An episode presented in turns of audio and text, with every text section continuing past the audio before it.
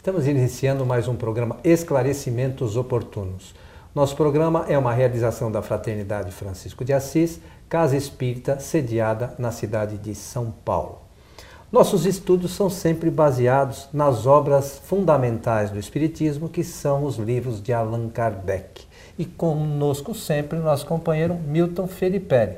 O senhor está bem, senhor Milton? Tudo bem, e eu quero aproveitar mais esta oportunidade para desejar a todos que os bons espíritos nos ajudem sempre.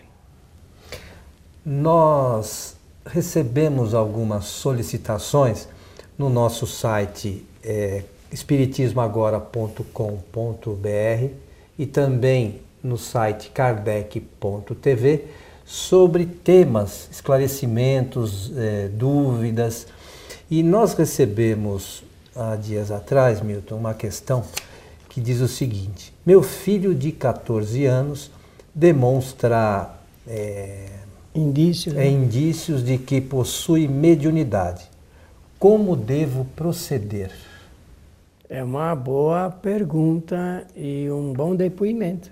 É. Porque a pessoa já está é, entendendo o que é mediunidade e que seu filho está demonstrando alguma coisa relacionada com ela.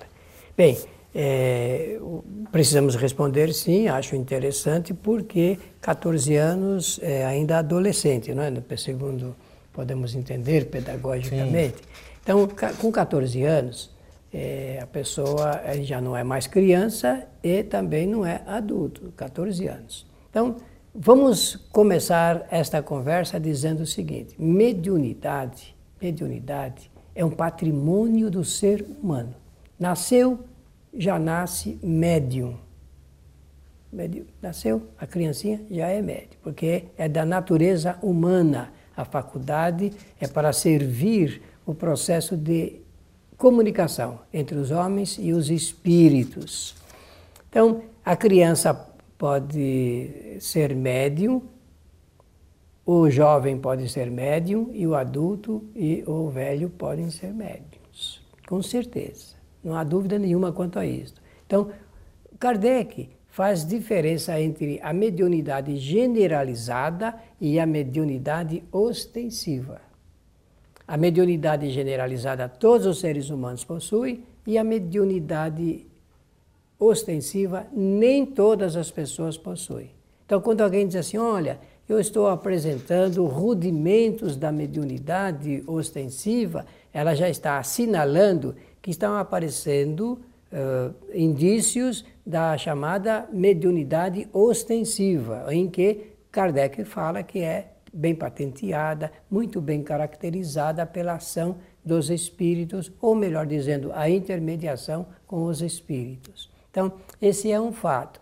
Então, a, a pessoa está dizendo aí, eu não sei se é o pai ou a mãe, está dizendo que é o filho. É né? o filho, é o filho. Não sei se é eu também não, se não é me recordo o do, pai ou a mãe, mas está dizendo, ó, meu filho de 14 anos demonstra indícios de possuir mediunidade. O que, que são esses indícios? Como é que a pessoa sabe que são indícios de mediunidade? Por que, que eu estou dizendo isso?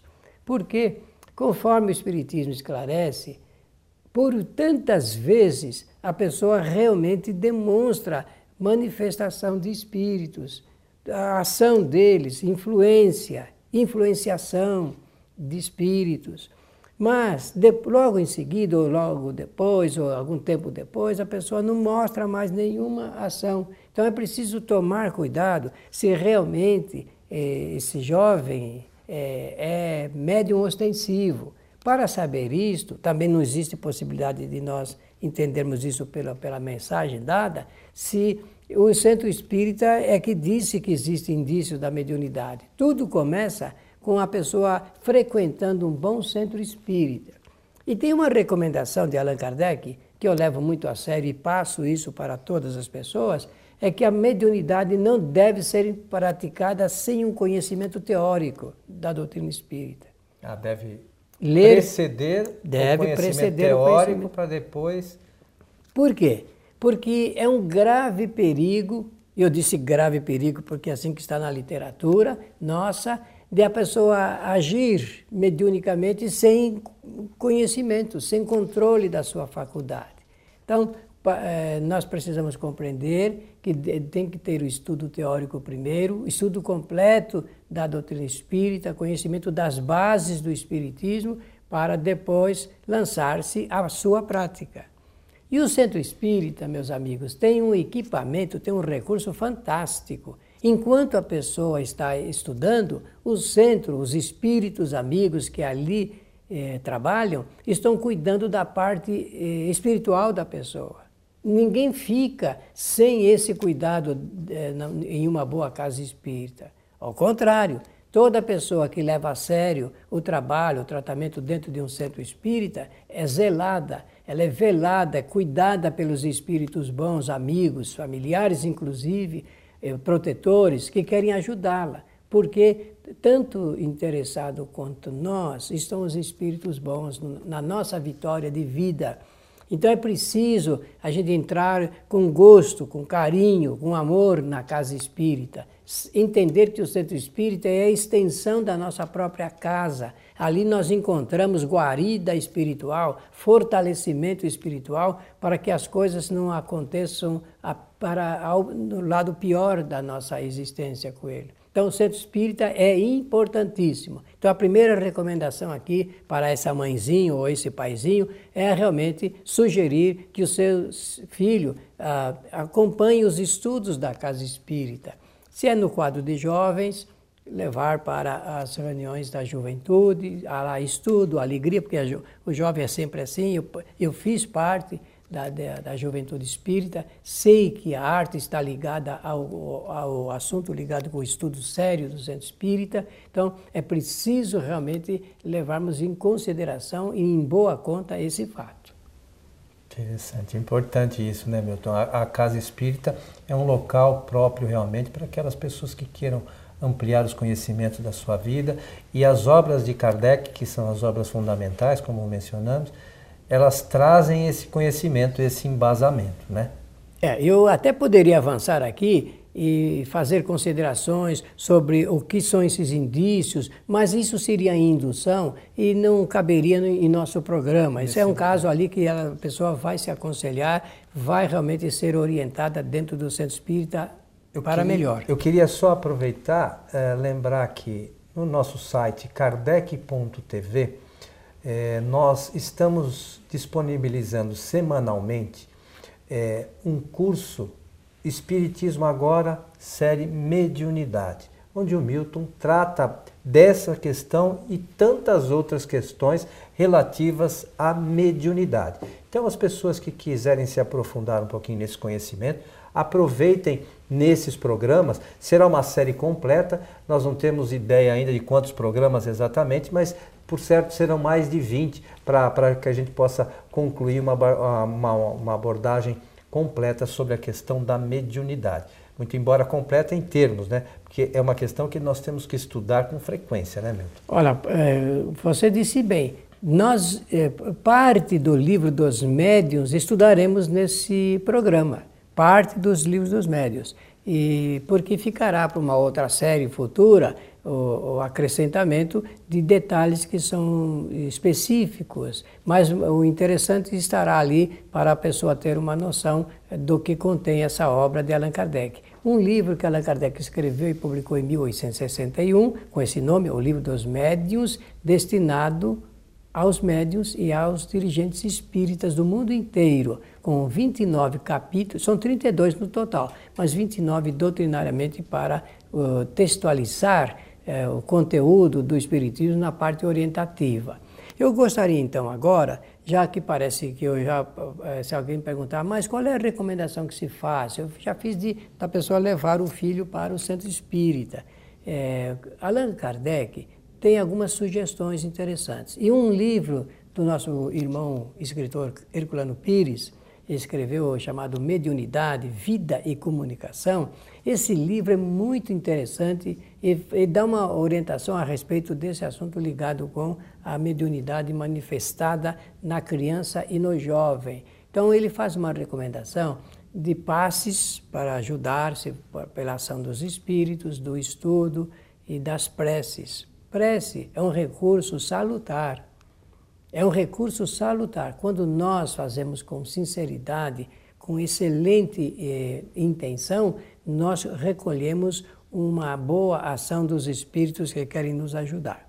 Mas eu queria tratar desse assunto de indícios da mediunidade. Posso falar aqui? Então, eu agora vou aproveitar o nosso programa, saio dessa solicitação dessa, ou desse querido ouvinte e vou conduzir o assunto para a ordem do centro espírita. Um centro espírita bem organizado, administrativamente e doutrinariamente também, Coelho, ele leva muito a sério o trabalho da mediunidade.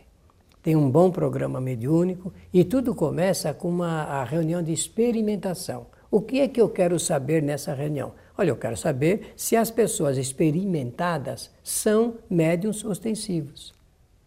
É isso que se faz com metodologia cardenciana. Eu preciso saber, ali naquela, naquela reunião, quem é médium ostensivo, qual é o tipo de trabalho mediúnico que ela vai estar acessível fazer. Então, é uma reunião que demora só de 8 a 10 reuniões, de uma hora mais ou menos cada uma. Com esse, essa quantidade de tempo e de reuniões, eu já sei, pela metodologia de Kardec, quem é médium ostensivo dentro de um centro espírita. Pode ocorrer que a pessoa que se dispõe a fazer as experimentações, naquele período, não esteja bem psicologicamente ou fisicamente, então, naqueles momentos, ela não, não, não reflete eh, mediunicamente nada. nada. Pode acontecer. Então, a gente faz, como se costuma dizer na, no popular, uma nova bateria de experimentação em outro momento, e aí a gente vai realmente, do ponto de vista da ciência espírita, saber. Então, existe a reunião de experimentação.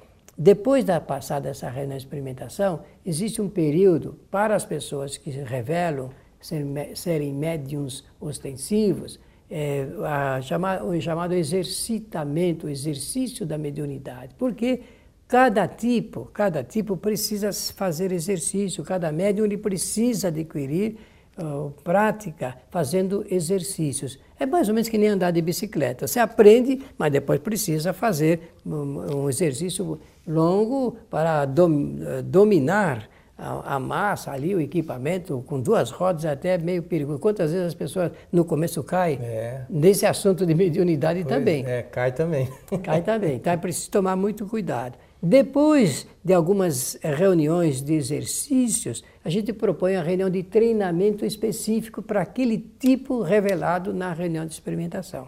Então a pessoa vai entender que ela tem que ter uma boa postura física, uma boa postura do pensamento, tem que se aplicar, que mediunidade é muito, é um assunto muito sério. É, bem verdade, a estrada mais linda de uma pessoa, mas requer aplicação, gosto, amor, é, estudo. empenho, estudo, é, constância. Não pode ser, ah, hoje eu vou ser médio no centro e na semana seguinte não querer ser médio só de vez em quando. Só de vez em quando. Não é possível ser assim. Ela precisa de constância e depois passa por uma pequena fase da ed, chamada educação mediúnica, muito falado, mas pouco explicado. A fase de educação mediúnica, olhem meus amigos, agora eu vou tocar num dos assuntos mais sérios da nossa vida.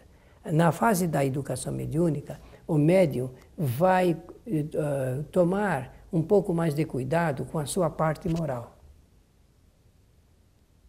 o indivíduo ele vai aprender regras morais para ele poder servir de intermediário aos espíritos. Por quê? Porque se ele, por exemplo, for bom intermediário, mas não cuidar dessa parte, os espíritos poderão trazer embaraços para a sua vida.